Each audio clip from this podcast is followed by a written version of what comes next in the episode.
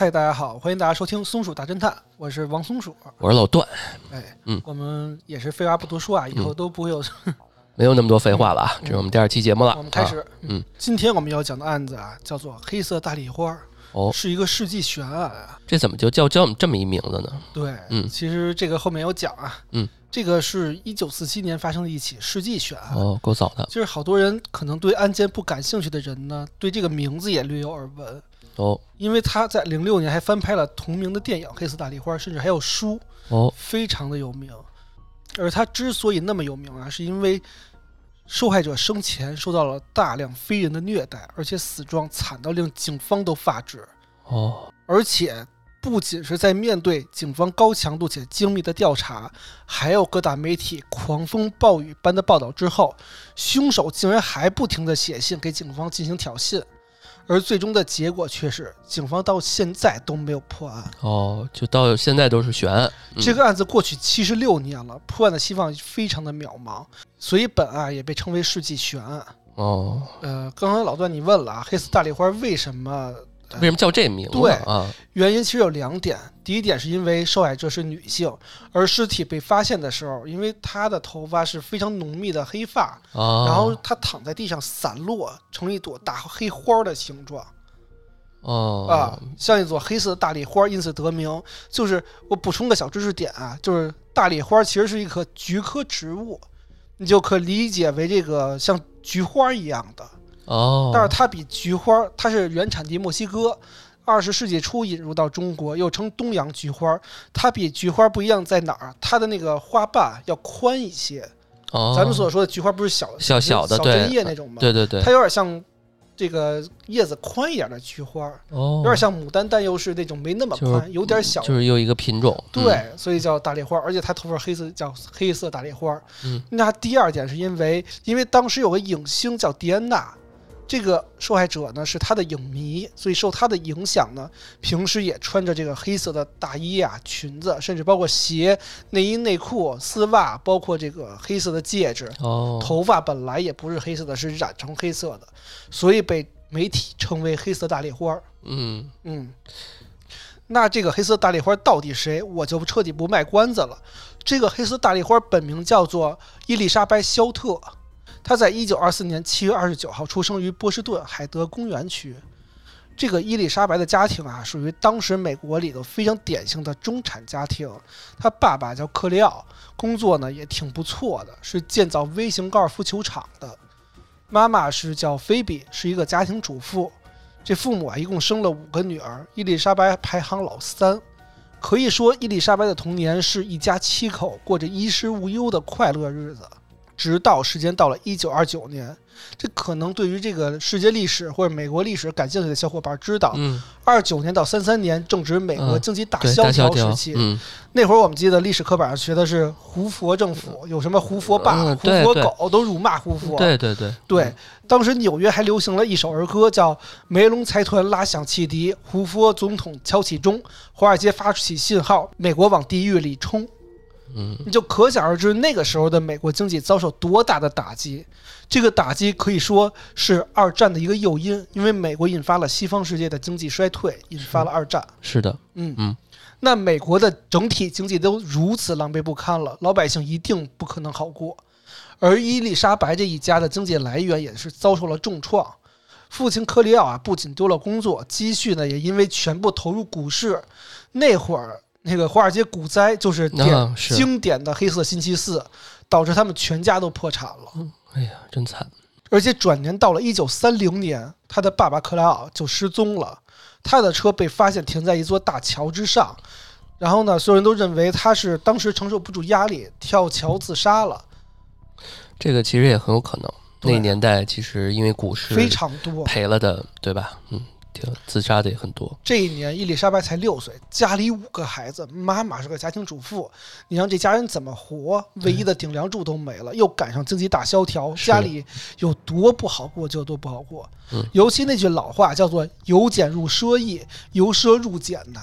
你家里原来是一个富足的家庭，这个现在要过落差，去对，这对个落差很大呀。对、嗯你爸这呃伊丽莎白爸爸还没了，你能想象这个时候六岁的小伊丽莎白心里是什么滋味儿？是，他可能他行虽然是行三，但是他也得扛起一些家里的责任呢。他下面还有就是所谓的上边儿，呃，就中间不落好嘛。对就之前有这么一个说法。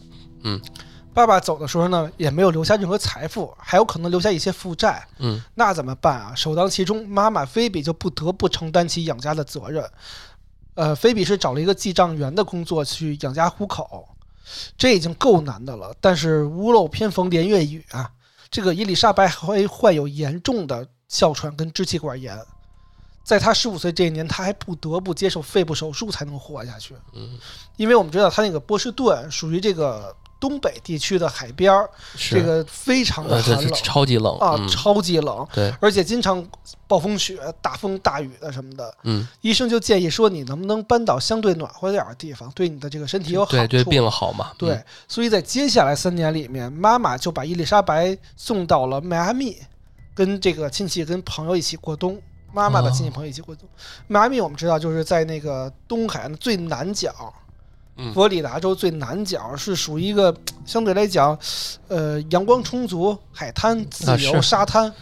对啊这个地方我们玩 GTA 不都是对在那边吗？对嗯，这地方 L A 啊，后面有是，嗯呃，这个病是有所好转了，但是迈阿密，你知道，虽然都是东海岸，但是迈阿密距离波士顿有两千四百多公里，什么概念？够远的。什么概念？就是沈阳到厦门的距离差不多，差不多是两千五六。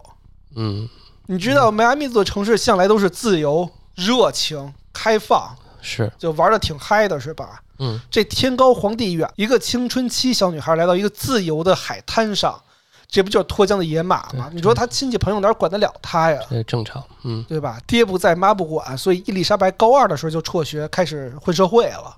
哦，小太妹的感觉。对，啊有点儿。嗯，在南边的伊丽莎白怎么在社会上鬼混，我们暂且先不提。我们再把目光回到远在两千五百公里之外的波士顿。这时候，波士顿上演了戏剧性的一幕。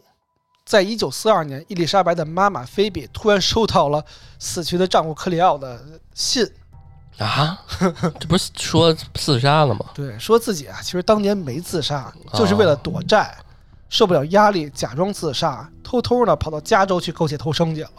现在说是生活好了，想回来重组家庭。那可以啊，你现在有没有钱？有没有带着财富再回来呀？这菲比看到信，这叫一个愤怒啊！说当时你把债都抛给了我，带着我孩子，我独自操劳了十二年。真抛妻弃子啊！对呀、嗯你我还完债了，孩子长大，你现在想跟我回归家庭了，嗯，是吧？给气死了。这菲比想都没想就给拒绝了。看来也是没钱，是，嗯，想只想养老来了，嗯嗯，怎么可能啊？这个克莱奥看到菲比这块儿就行不通了，就想找伊丽莎白。先是给伊丽莎白寄钱，然后就跟伊丽莎白说：“说女儿啊，我很想你啊，你要不要来加州玩啊？是吧？加州这一年四季阳光多充足啊，是吧？适合你养病啊，加州阳光好啊，这个是吧？跟爸爸一起生活吧。”于是，在一九四三年初啊，十七岁的伊丽莎白就前往加州找了她十一年都没有见过面的父亲。但是好景不长啊，这没过两天，这父女俩又翻脸了。这里的说法不一啊，为什么翻脸？有一种说法是说，这伊丽莎白本来对过去爸爸的行为就心存芥蒂，平日里呢也不太尊重他，导致两个人就经常吵。嗯，还有一种说法是说，之前伊丽莎白不是迈阿密嘛，就特自由惯了，嗯，就时不时的老把小伙子往家里引。这做爹的能看得了这闺女这一套嘛？是吧？就天天禁足，嗯天天给伊丽莎白禁足，这父女俩就嗯不欢而散，闹翻了。对这两点我觉得都合理，嗯，我觉得都有可能，可能可能就是一点。或者是说就是融合的，其实一对对啊，对，于是伊丽莎白就离家出走了，搭朋友的车啊，跑到了距离父亲差不多五百多公里的圣巴巴拉市，有有也有叫圣塔芭芭拉啊，圣巴巴拉市的一个营地里，桑塔嘛，嗯，并且营地这个营地啊是一个军营营地哦，啊、在这个营地里呢，这个一家零售商店里找到一份工作，做这个收银员。这个距离相当于什么呢？相当于从旧金山跑到了 L A，其实挺近的，六百公里不到吧？才十七岁，还挺有勇气的。嗯，是，这十七岁离家出走，嗯，其实跑的也不近啊，也挺远的，而且因为父亲是在海军造船厂工作的，家里啊距离这个军事基地比较近，又正值四三年，四三年是二战呀，所以伊丽莎白其实对军人有天生的好感，这就是为什么她要去跑军事营地里去工作。是，我觉得年轻小姑娘青春期看到那种哎军人帅小伙儿，肯定会有好感嘛。而且那会儿美国这个二战正是这个正面形象非常的这个伟大的时候，这些军人、啊嗯对对于这个小姑娘来说，那个十七岁的伊丽莎白特别漂亮，甚至在营地里还赢得了一届叫军营甜心的选美比赛。然后呢，就跟一名美国的陆军航空队的中士合租一套公寓，这俩还没谈恋爱，只是合租，就跟现在哦合租一样啊。是，但是十七岁的女孩毕竟处事未深，又加上她其实对兵哥哥的崇拜之情是没有理由的啊。合租的时候呢，可以说是毫无提防。可在某一天晚上，伊丽莎白怎么也想不到，所谓啊保家卫国，这个所谓伟光正的美国大兵同志，居然潜入了自己的卧室，想要猥亵自己。呃，在一顿疯狂反抗之后啊，最终以被打肿一个眼睛为代价，得以逃脱恶魔的侵犯。这就是没得逞。嗯逃脱之后，伊丽莎白向营地报告了这件事情，才得以搬离原来的宿舍。之后啊，他又跟一个女性军官住到了一起，住的久了，两个人甚至成为了无话不谈的好闺蜜。伊丽莎白就跟那个女军官说：“说我这辈子啊，就有两个梦想。哎第一个梦想是，你也知道，我喜欢这个咱们的军人大兵哥哥，尤其是空军，嗯这个威猛啊又帅。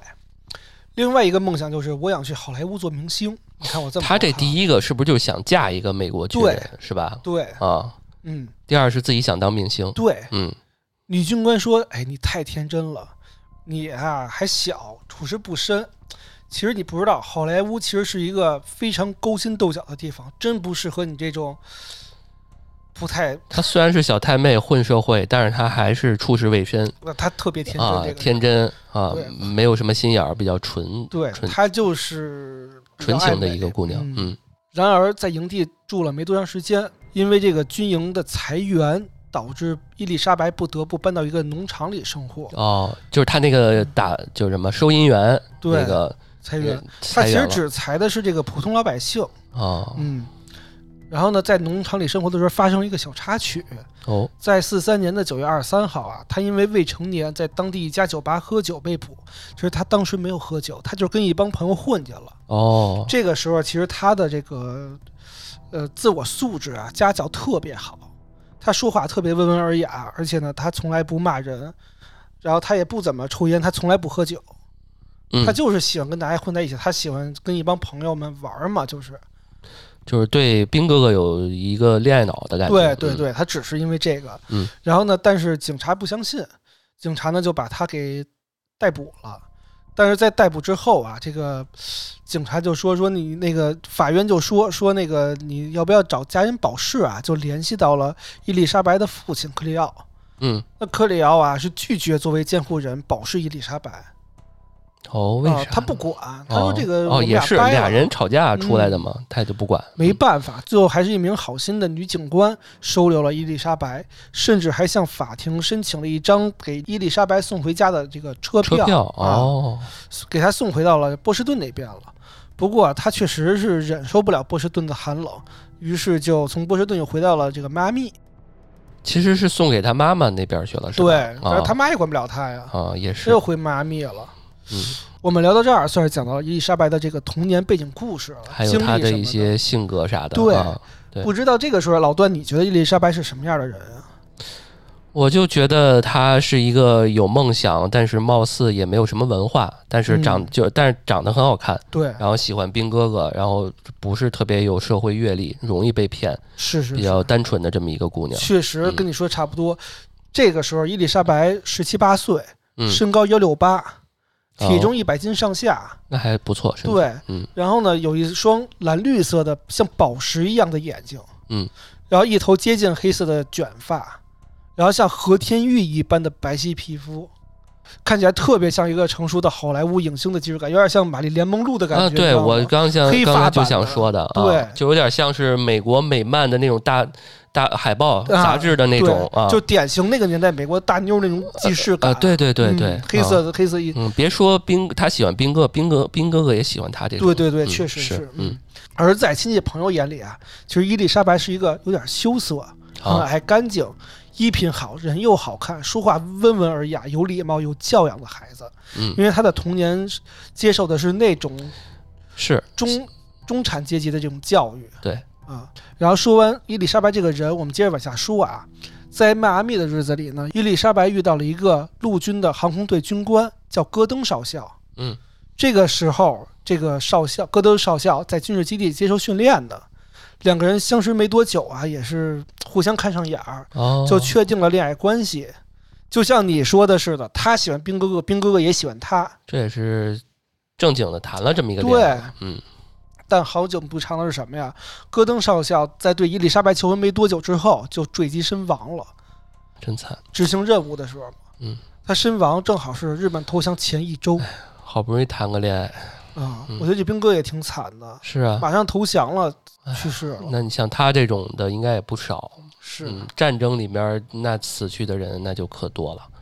那他们背后都是一个个的爱情、亲情、友情的家庭的关系嘛。嗯，为了抚平内心的伤痛啊，伊丽莎白在四六年七月就搬到了洛杉矶。洛杉矶有什么？好莱坞。好莱坞。嗯对他第一个梦想不行，他就追逐第二个梦想呗。哎，其实他在好莱坞这段时间过得非常的不好，甚至可以说非常的惨。这个恋爱不行，咱搞搞事业呗。嗯，首但也，不行。嗯，伊丽莎白在感情方面就变得后来非常的混乱。她先后跟这个航空队的军官菲克林、好莱坞的富商汉森，甚至和已婚的推销员罗伯特，还有好多名字都没有记录的男人，有着在相同跟不同时间下的各种情感纠缠。我感觉他有点堕落了，是就是吧？就去了好莱坞之后，完全就不是原来那个乖乖女的形象了。嗯，而在事业方面，伊丽莎白的梦想似乎就是不容易实现了。首先从长相来看啊，你当时在这个迈阿密也好，在这个波士顿也好，在那个加州也好，你是一个在在小城市里是一个很出众的人。嗯，但是，一到好莱坞这么一个美女云集的地方，那可能就不算什么了，比较平庸了。然后跑来跑去呢，伊丽莎白其实从来没有在好莱坞演过一个角色，哪怕连跑龙套、路人甲的机会都没有，只能在附近的餐厅打工过日子嗯，啊。然后跟别人说说，哎，其实我是演员。有点不得志。对，嗯最后甚至连打工都没机会打，他特别懒。后来嗯，就是睡到街头的椅子上，日子可以说过得是非常颠沛流离。这也就是伊丽莎白生命最后半年的状态，因为她最后这段时间啊，她非常的虚荣而且懒惰，所以使得她自己啊一直生活在非常贫困的状态里头。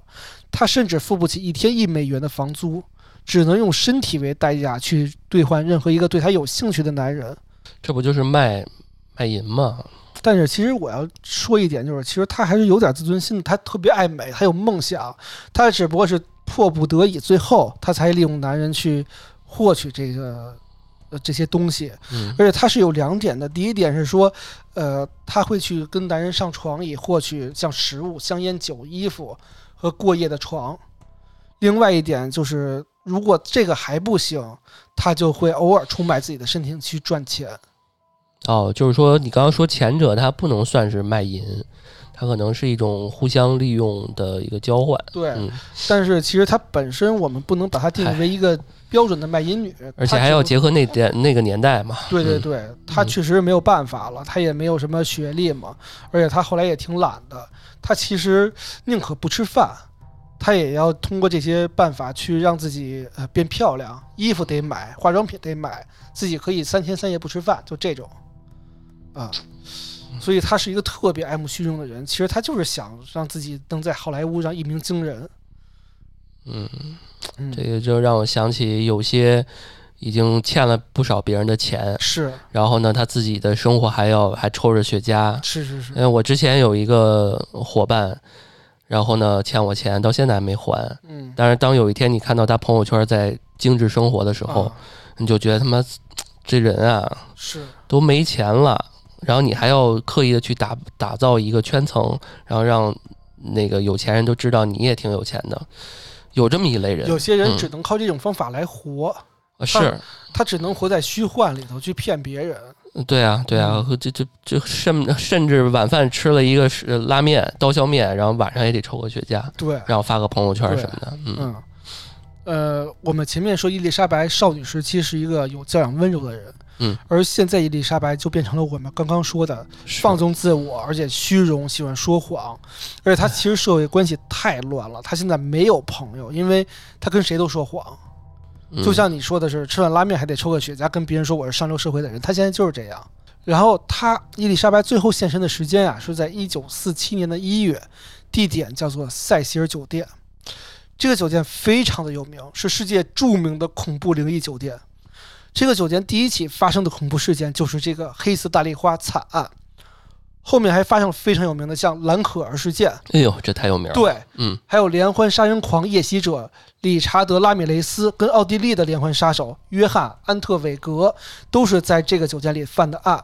嗯，包括这个酒店其实还是当地有名的闹鬼圣地，相信大家哦对于兰可儿事件这个熟悉的都知道对。嗯嗯在这个酒店工作的人员啊，声称这个酒店在二十年之内发生了八十多起自杀跟他杀事件，嗯，灵异事件更是别提了，什么半夜水龙头开呀、什么的那个有人在飘啊，这都太正常不。刚刚我们提到这些啊，这个到时候未来我们有机会可以跟大家讲吧，啊，对可以给宇哥埋个坑啊，的这个听众们公屏可以刷起来，啊 对，嗯，那我们就往下顺啊，嗯，时间就慢慢的来到了一九四七年的一月十五号早上十点，在美国洛杉矶的中心住宅区三十九街诺顿街区，一名叫做贝蒂·博辛格的家庭主妇呢，带着自己三岁的女儿，准备去找补鞋匠取他们修好的鞋。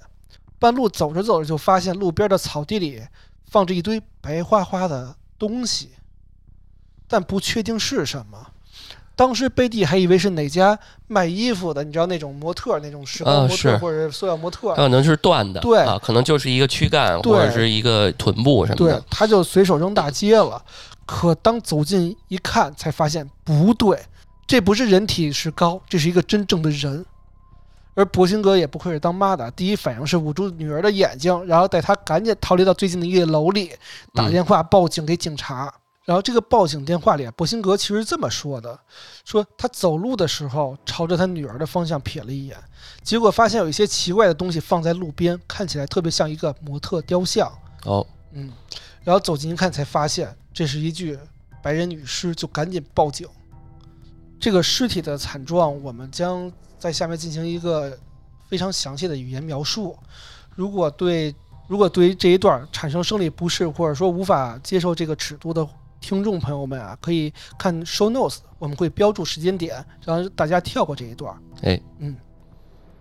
警察来了之后，发现尸体为白人女性，身体裸露一丝不挂，尸体从肚脐处被拦腰斩断成两截儿，面部朝上，双臂上举，像摆出投降一样的姿势，肘部是弯曲的。她的下半身距离上半身大概有三十公分远的距离，而且错位摆放。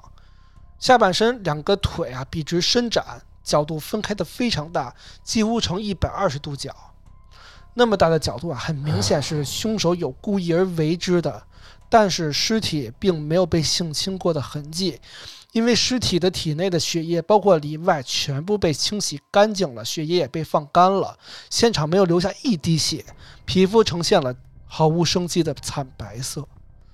头部内陷是骨折，面部多处淤伤，嘴角两侧都有被刀割开的痕迹，伤口一直延伸到两个耳朵之间，形成了一个小丑式的笑容。尸体的口腔已经出现了比较严重的腐烂，而且里面可能塞满了用来止血的蜂蜡。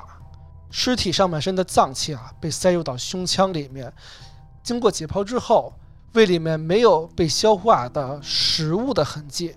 但是部分残渣显示受害人曾经吞食过、被强迫吞食过大便。啊，嗯，上半身的乳房跟大腿，下半身的大腿有很多的刀伤，而且是连皮带肉被剜掉一样。右侧乳房几乎被完全切掉，就像遭受到凌迟一样。除此之外，浑身都是烟头烫伤的痕迹。尸体的双臂有多处淤伤跟骨折，多根手指是骨折的，红色的指甲油大部分已经脱落了，还有几个指甲被拔掉了，手腕处有被捆绑过的痕迹。从尸体的下半身来看，肠子被整整齐齐地塞到臀部的下面，下腹部、小腹有一个直径约八到十厘米的开放性圆形切口，凶手应该是通过这个圆形切口把子宫从这里摘除出来的，子宫被摘除掉了。脚踝处有被捆绑的痕迹，伤痕面积很大，伤口自上而下向上翻起。被害人可能被倒吊过，双腿自膝盖位置骨折，大腿有多处伤口，而且是不深的刀伤跟淤伤。哦，那就是划的呗。嗯啊，左侧大腿前有一个较大的这个伤口，像是肉被剜下来一样。呃，就刚刚你说的这几点啊，我就担心，哎呀，这个咱们听众们能不能接受这个这个这个尺度啊？我觉得挺惨的，而且里面有特别怪的一些，哎呀，这个处就是他生前到到底经历了什么呀？呃，生前经历过什么呢？其实要警察分析一下。那在波辛哥报警没多久之后啊，慢慢有路人跟记者开始聚集在尸体周围了。像洛杉矶先驱快报的记者安德伍德呢，是最先到达现场的人之一。他先是拍摄了几张尸体跟犯罪现场的照片，随后在尸体附近发现了一个轮胎印儿，里面有一些脚印儿，还发现了一个带有血的水泥袋儿。然后之后，警察也来到了现场，把现场给封锁了，把尸体呢也交给了洛杉矶的法医进行尸检。尸检报告如下：一，这具尸体被发现的时间大概是一月十五号早上十点多钟。因为尸体啊有被冷藏过的痕迹，所以死亡时间不太容易判断，只能判断是十四号到十五号的清晨阶段。嗯，二，从尸体的露水痕迹来判断，弃尸时间可能为凌晨的两点左右。因为弃尸地点啊周围经常有车辆、行人经过，所以直到第二天早上十点才有人来报案。所以警方推测弃尸地点并非案件的第一现场。第三，尸体的死因判定有一种可能啊，是因为头部受到重创导致颅骨内陷。另外一种可能就是什么呀？因为你头部遭到了一个重创，导致面部失血，血液会从你的气管里倒流到肺里头，导致你呛死。嗯啊。第四点，尸体被腰斩的时间应当是在被害人死亡之后，但由于尸体被破坏的情况啊太严重了，而且致命伤口太多，所以也不能完全排除被害人是活着被切割开的。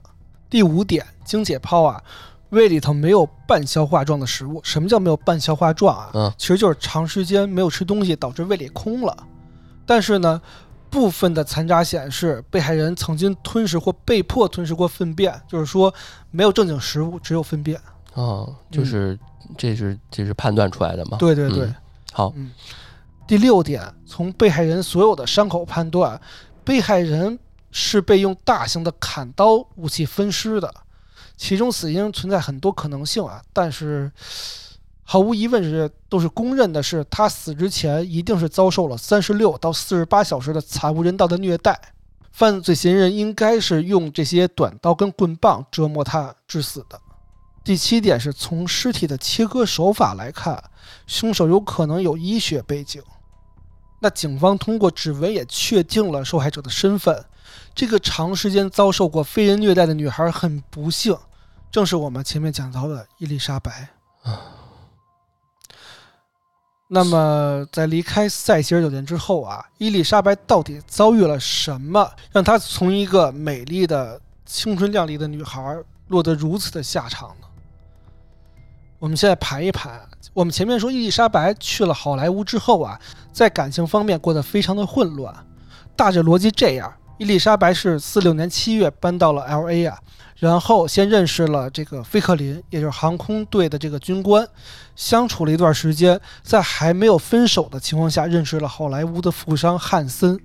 这个汉森其实人家有女伴的，而且不少，人家有钱人，毕竟是富商嘛。对嗯，所以其实跟伊丽伊丽莎白也是不清不楚的鬼混着。有一种说法是什么呀？说伊丽莎白其实是想利用她的财富跟人脉去混圈子，而且呢没有跟他发生关系。嗯，甚至伊丽莎白跟汉森的女朋友安成为了好闺蜜。他们其实都没有很爱汉森，都是想借助这个汉森混他的这个财富。嗯嗯，伊丽莎白和汉森在纠缠了一段时间之后，发现并没有得到想要的财富跟人脉，于是失魂落魄、找不到工作的伊丽莎白赌气之下离开了洛杉矶，前往了周边的圣地亚哥。其实是赌气离开的，没有理由，只不过是拦了一辆车，去哪儿他就去哪儿。去了圣地亚哥之后，也是流浪街头，结果被这个好心人，也就是演这个陶乐斯，这个扮演陶乐斯的这个当地的一个一个零售员儿吧，嗯给收留了。到了人家家里头，伊丽莎白是这个整天混吃混喝，不找工作，都在人家家里头待着，呃，就这么待着，而且前前后后也是加起来得跟四五个人发生了关系，就是不清不楚的。嗯包括我们前面已经提到的这个已婚的推销员罗伯特，而且我发现有资料说什么呀？罗伯特妻子其实比伊丽莎白好看多了，然后呢还给他生了个孩子哦，比伊丽莎白还好看。啊，嗯还给他生了个孩子，但也不知道为什么就出轨了，跟伊丽莎白交往了。案子一经曝光，就在各大报纸上了头版头条。之前在圣地亚哥收留过伊伊丽莎白的陶乐斯看了报纸之后呢，就赶紧向警方汇报了这段时间跟伊丽莎白的这个关系跟行踪。当然，也交代了跟伊丽莎白交往的这些人，尤其是那个罗伯特已婚男人。嗯，结果搞笑的是，这个罗伯特有一天突然看到报纸上警方在找自己，吓尿了。赶紧给媳妇儿打电话表忠心，说：“哎，老婆，我爱你，胜过爱，胜过世界上所有男人爱自己的妻子。”你就想想这男人的嘴啊，这个罗伯特啊，嗯骗人的骗人的鬼嗯对。随后，罗伯特就被警察抓住，协助调查，也是一五一十啊，交代了这些天跟伊丽莎白的种种行为。但是，罗伯特在十四到十五号之间有不在场证明，并且两次都通过了测谎仪的测试，证明了自己的清白。这边警察在紧锣密鼓地开展调查，而另外一边其实媒体都没闲着，这帮媒体真是为了流量没有底线。这就是为什么我前面说这个媒体有很大的这个反面作用啊。首先，这个案子一经发现，就轰动了整个洛杉矶的报社、新闻社，他们疯狂报道，让这起案件连续霸占洛杉矶媒体头条三十五天之久。这个是美国纸质报纸历史上最多报道过的案件。其中啊，一篇文章报道，根据伊丽莎白最后一次被看到的穿着的衣服，一个黑色的高定的西装，包括紧身裙、透明的衬衫呀，因此而戏称伊丽莎白为黑色大丽花儿，将她描述为徘徊在好莱坞大道的冒险家。其实这是很不尊重死者的，是非常戏谑的，嗯，也就是就是在消费嘛，对，就是在消费流量啊，也就唯独《洛杉矶时报》正常点儿，说将这起谋杀案视为恶魔的性杀戮。嗯是这种报道行为啊，甚至对于这个变态凶手来说是一种赞赏鼓励的行为，因为其实凶手也看到了这一轰动现象，他也每天看报纸，他的反应可不是害怕跟逃脱，而是主动想接触媒体，公然挑衅。这个行为真的不是一个激情杀人犯干出来的，而像一个变态杀人狂在犯案之后享受自己的成果，就有一种你看现在全世界都在看我，关注我，你说这些媒体为了流量干的事儿是不是助纣为虐？没错，是的而且在四七年一月二十一号，也就是案发第六天，一个自称凶手的人主动联系到了洛杉矶考察报的报社，对报社获得轰动的成绩表示祝贺，并且表示自己正在计划自首。为了自证身份呢，自己会先寄来一些伊丽莎白的东西，而且我看信件上这个不是修饰的词汇，不是东西，而是纪念品。嗯，这是变态杀人狂常用的一个词汇，他会留一些纪念。对，嗯，而凶手也没有食言，将一封黄色的信封啊寄到了塞西尔酒店，上面写着《洛杉矶考察报》以及其他媒体收，这个是黑色大丽花的东西。而所有的字呢，其实是像那个报纸拼字游戏一样，报纸一个字一个字母拼凑而成的，嗯，有点像拼字游戏。因为他不想透露笔记嘛。对，对，那警方把信封拆开，发现里面装的正是伊丽莎白的出生证明、名片、哦合照、行李寄存的凭证，还有一本黑色通讯录，上面印着汉森的名字，就是富商汉森。个人的物品。对嗯而且包裹本身呢已经被寄信的人啊用汽油仔细的清洗过了，就像清洗伊丽莎白的尸体的手法如出一辙。所以警方怀疑寄信的人可能就是凶手。是的，嗯不过警方还是从信封中发现了几个指纹碎片，碎片啊就是不完整，然后呢就直接发送给 FBI 进行测试。但是在寄送过程中，因为你知道那会儿还是纸质的呢，寄送过程中啊，这个信件遭到了人为的故意破坏，也就是说，有可能在警察内部有人阻止了这个测试。我操，这个事儿这么复杂，而在而在这个他们收到包裹同一天嗯，在距离丢失现场不远的一个胡同的垃圾桶上面，有人发现了伊丽莎白的手提包跟一个黑色绒面的皮革鞋，这就有点像伊丽莎白的衣服嘛。而且呢，也是通过相同的手法被汽油擦干净，没有留下任何的指纹。嗯那现在在所有的线索里头，就剩下那本通讯录还没有调查了。首先，这本通讯录里头有四百多页，而且经过字迹确认，确实是伊丽莎白写的字儿。四百多页中间被撕掉了好几页，而且还有一些被剪掉的信息。但是至于到底是凶手干的还是伊丽莎白自己写的，我们就不得而知了。嗯现在就剩一条路，就是通讯录上的人名叫汉森，就是那个富商。于是警察就赶紧把汉森叫到警察局问话。但是汉森说啊，他们确实有接触过，但是这个本儿啊，只能证明伊丽莎白是从这里拿走的空白通讯录，之后他自己写的东西。除此之外呢，就没有任何信息了。而且汉森在谈及他跟伊丽莎白之间的关系的时候，还说过这种话。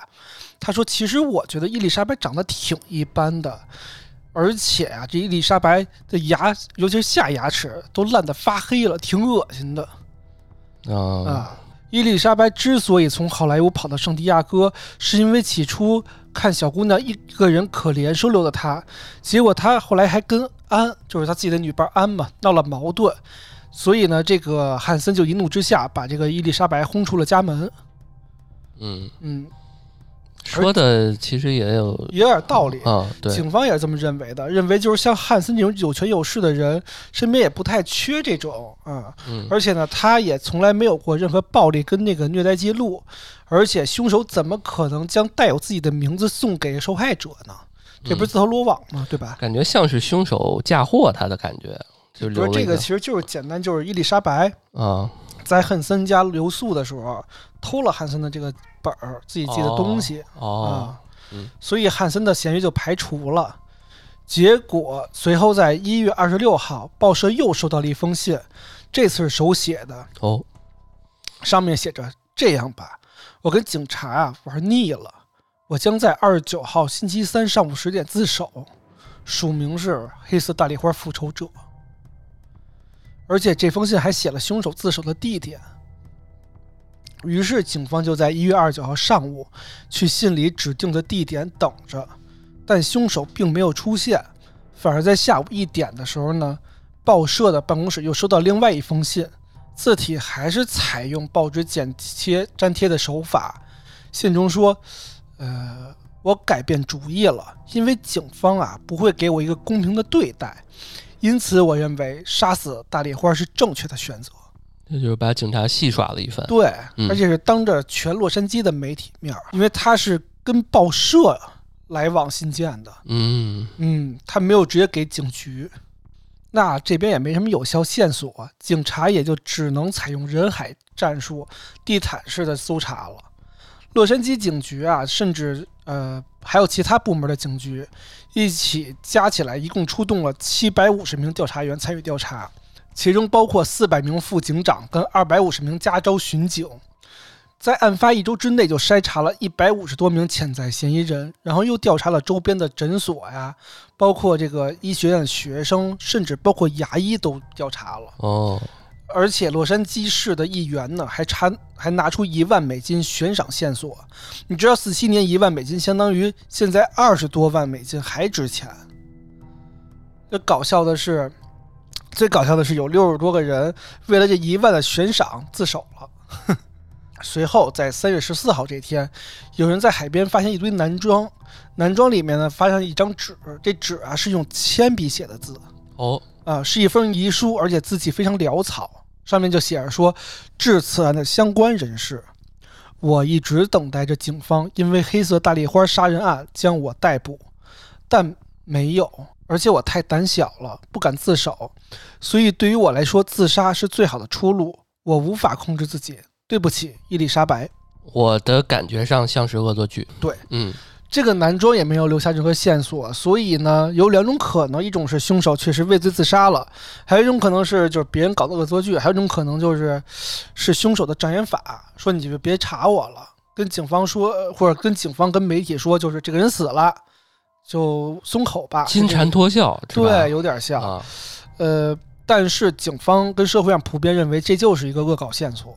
时间就这么一分一秒的过去，到了一九四七年春天，伊丽莎白案因为线索不足已经被定性为悬案。讲到这儿，咱俩分析分析啊，你觉得凶手会是什么样的人呢？你知道吗？就是有些时候我看那种变态的案件，其实他有可能是，呃，认为他在做，虽然他在做的这种比较呃变态的事儿，但是他可能觉得，哎呀，你很可怜，我是需我解脱你哦，确实有这种。这种感觉吧。就是我们在影视剧、韩是是是韩国的一些那种变态的剧里面也见过这种情境。而且往往变态杀人狂他长得并不是那么凶，嗯，叫什么凶凶恶极煞，还叫什么？就是非呃长得并不是那么像杀人犯似的那么凶残。，对，他可能是一蔫儿人，你知道吗？他可能是一个默默无闻的人，就平常是一老好人、老好丈夫都有可能。对他可能就是你身边，就是你你看你都看不出来他是一个对，那种确实嗯是。就是我分析啊，有可能这种这几类人，第一种就是变态型人格，就看到伊丽莎白流露街头，把她掳到家里头，实行了这个变态行为。嗯。第二种就是情杀男友，你知道伊丽莎白是一个懒惰、自大、自私的人，她可能能一天就换好几个男朋友吧。就哦，对，所以有没有男的，就是真的是真的爱她，然后呢给她花了钱，被她甩了，又看到她一次一次的换男朋友，就是这种爱对，嗯。爱恨交织，就选择杀害了她，嗯而且用这么这个泄愤的时的方法去羞辱他的尸体，嗯，这也有可能，对吧？嗯第三种就像高智高智商犯罪，就不是有钱有势的人呢，就是商业精英这种的，就喜欢玩弄人命，就有点像我们之前讲的泰德·邦迪以虐杀为乐，事后还跟那个警方跟那个报社周旋，享受这个铺天盖地给自己带来的报道，这种有点像剧场型犯罪人格。对，这是一种。我倒突然间想一起，就是他既然是混好莱坞，会不会有一些像汉森这样的嗯，有钱有势的人？然后他们可能性格会比较变态。你像那个《鱿鱼游戏》里面，他，就是有一些场景，他就那老头儿，那老头儿，他不是请了很多宾客，都戴着那个面具嘛？对，那那后边那些人不就是有钱有势嘛？他就想看着这些人，表演，比如说他就是哎，我我我传一局，我请了一个特别牛逼的呃外科医生，嗯，然后我们现在就是这人他已经需要解救了，我们现在就开始让大家来观看这场盛宴哎，啊，拉开一个帘儿，然后大家躲在后面，然后那人就在那儿腰斩啊、拿锯啊这些，我操，是吧？嗯，这非常然后有可能。因为我感觉。呃，有可能，因为你不是说那警察还有的是。还在那个包包庇嘛，嗯，很有可能这东西发现有权有势的人他动不了，他嗯没法干他，非常有道理。是吧？还有一种可能就是像这种嗑药吸毒的变态，啊，就是像这个，呃，我在腾讯视频里有讲过啊，就是像太水寻梅那一期一样，嗯这个变态就是嗑嗨了，自己就控制不住自己了，哦，然后事后发生了什么，他才发现意识到这个问题，但是为时已晚。但一般这种都是短时间的这种激情犯罪了，嗯它长达四十八小时的非人折磨，这个效果不太有可能那么持久。对我感觉他是一个特比较清醒的，对，啊，就不像就切的挺整齐的那种感觉，嗯这个悬案啊，到了四九年又出现了新的线索，嫌疑人名为乔治·霍代尔。这个乔治·霍代尔是一名外科医生，开了一个哦私人诊所，还雇了一个女秘书，在社会上算是有权有势、身居高位的人。但这个乔治是个人渣，是性侵自己十四岁的女儿。虽然被女儿指控，但是从来没有家人出来作证，原因是因为家里人都指望他的钱来养活自己。哦，而且之前还有一个一件事儿啊，就是在一九四五年的时候，乔治的这个女秘书因为服药过量而意外中毒身亡了，这都他妈新鲜，你知道吗？因为作为知名医生的女秘书，居然自己服药过量而中毒身亡，这件事情就不符合逻辑。而且秘书死的时候，乔治就在现场。烧掉了一些关键性的证据之后，才向警方报警。哦，这还挺蹊跷的。其实，警方当时因为证据不足，无法将乔治定罪，事情不了了之。但警方经过调查，认为女秘书可能是因为什么事儿发现了敲诈勒索霍戴尔，乔治霍戴尔，才导致乔治杀人灭口的。哦，嗯。而在杀了秘书不久，乔治在洛杉矶买了一套豪宅。这栋豪宅距离塞西尔酒店只有十几米的步行距离，走路就两分钟到了。这还挺玄乎的，感觉挺像是他的。还有一个啊，我接着听啊，呃，四七年伊丽莎白死的，五零年警方将这个乔治列为重点观察对象，并且监听了他们家里的电话，发现一些非常奇怪的通话啊。首先发现乔治跟一名身份不明的人打电话说：“如果他们假设我杀害了黑色大丽花，他们现在也没有办法证明了，因为我的秘书已经死了。”这个通话我跟大家解释一下啊，有人说这个秘书是四五年死的，这个伊丽莎白是四七年死的，这逻辑不通啊。但其实我的理解，这个通话记录是这个意意思是这样的，就是说我的秘书早死了，他是告密者。他死了，没有人告密了，所以这个事情永远不会败露。嗯，是这逻辑。对，嗯，而且还有一通电话是在此之后，乔治又给了一个带有德国口音的陌生人打电话，说任何缺点都有可能被发现，所以我们要把事情变得非常完美，因此永远不要招供。二加二不等于四，因为我们只是几个聪明的小伙子，我们不会露馅儿。哎呦，这就跟我刚刚那推算很非常的非常接近了。对，就是他好像就是自自己操刀做了一局，甚至他有可能都不是，因为他说的是永远不要招供，跟别人说的，他有可能就是雇人操刀雇了一局，他们去看，他们几个人去看这个这个这个事情。唉，而且你再往后听，你就觉得这个事情越来越像了。不仅如此啊，这个乔治的私生活非常不检点。首先，他结过三次婚，跟五个女人生了十一个小孩儿。呃，在一九四零年的时候，在乔治的组织之下，洛杉矶曾经举办过很多这种银趴儿。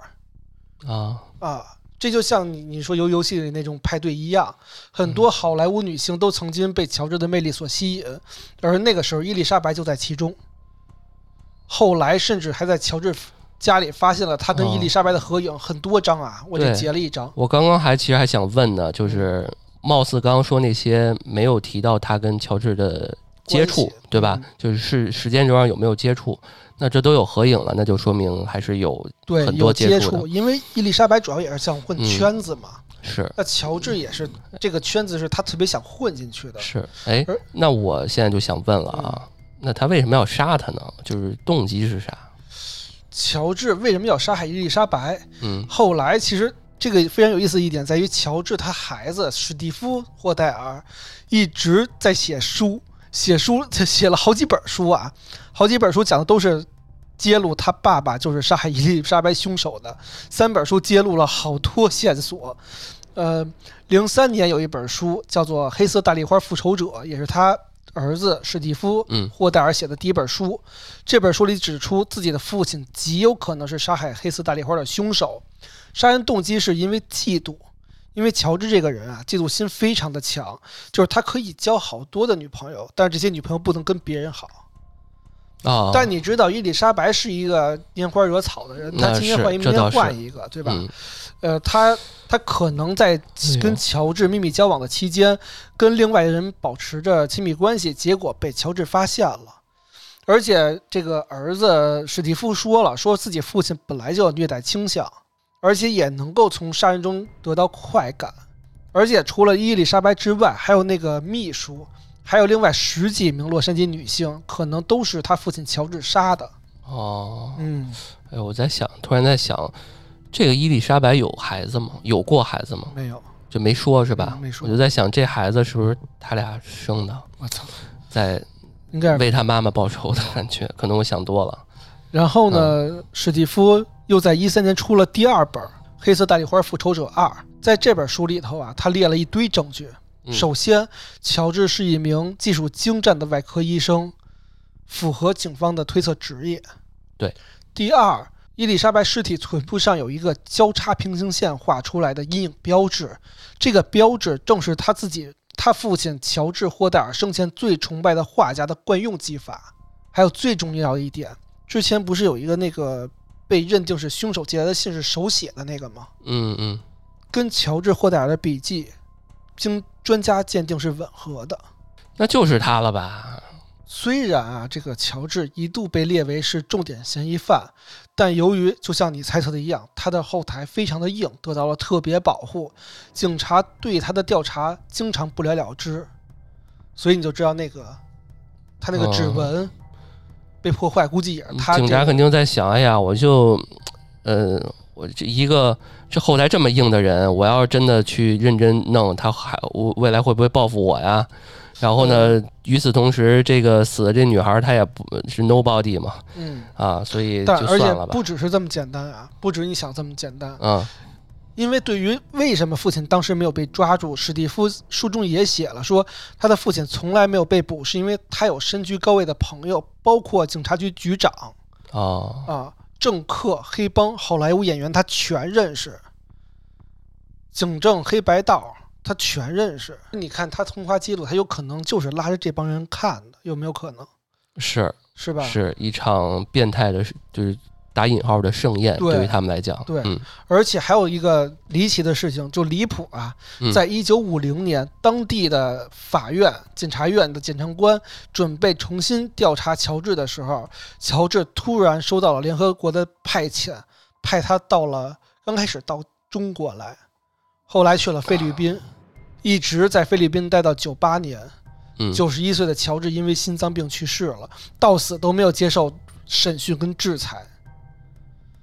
嗯，就具体的真相，就至少我们现在至少审讯都没有，对审讯都没有啊。咱们不说，咱们现在没有那么多说多么板上钉钉的例子，嗯，但是就这么看，我觉得他犯案的可能性很大非常大。啊。而且，其实史蒂夫从家里头，乔治死之后，嗯搜自己家里搜到了那本审讯记录，就是在呃，啥叫是哪个审讯？就是其实，在不是在四九年的时候开始调查乔治吗？四九年、嗯五零年的时候，嗯其实是有很多通话记录，包括一些证据记录是在本儿里的哦啊。那个本儿就是包括我刚刚跟你说那个两个通话记录，嗯都在那个本儿里，但是那个审讯记录消失了，在他们家出现了，法院都消失了，本儿在他们家里头藏着，你想想。哦，那就那就是他了。啊，证据都没有了，记录都在他们家待着，你想想这是谁干的嗯啊？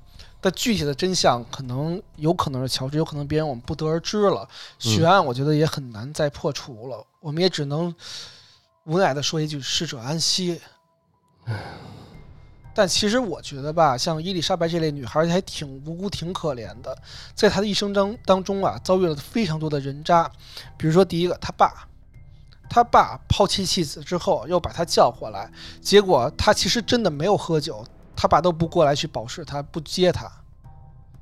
然后像那个美国军官利用他的美貌跟天真猥亵他，嗯之后他遇到的大多数人其实都是只是想得到他的肉体，从来没有人真正的想关心他去照顾他，也永远不可能有人体会到一月十四号那天晚上伊丽莎白经历的三十六四十八小时非人折磨到底她有多绝望。她其实就是想嫁个军官，结果嫁军官，军官还死了，是。如想当明星也被人玩弄于股掌之中。如果那时候不死的话，可能当明星的这个梦也就不往不会往前推进了。就不会说现在这么孤注一掷。他可能就是一个普通的这个家庭主妇主妇，那也挺好或者普通的生活也挺好。嗯其实我觉得伊丽莎白只是一个很天真、心怀梦想、涉世未深的一个二十来岁小女孩儿。是她只是因为，呃，童年之后遇到了太多不公平的遭遇，导致他现在就是一个比较爱慕虚荣的状态。嗯如果有人当时去帮助他一下，可能会不一样。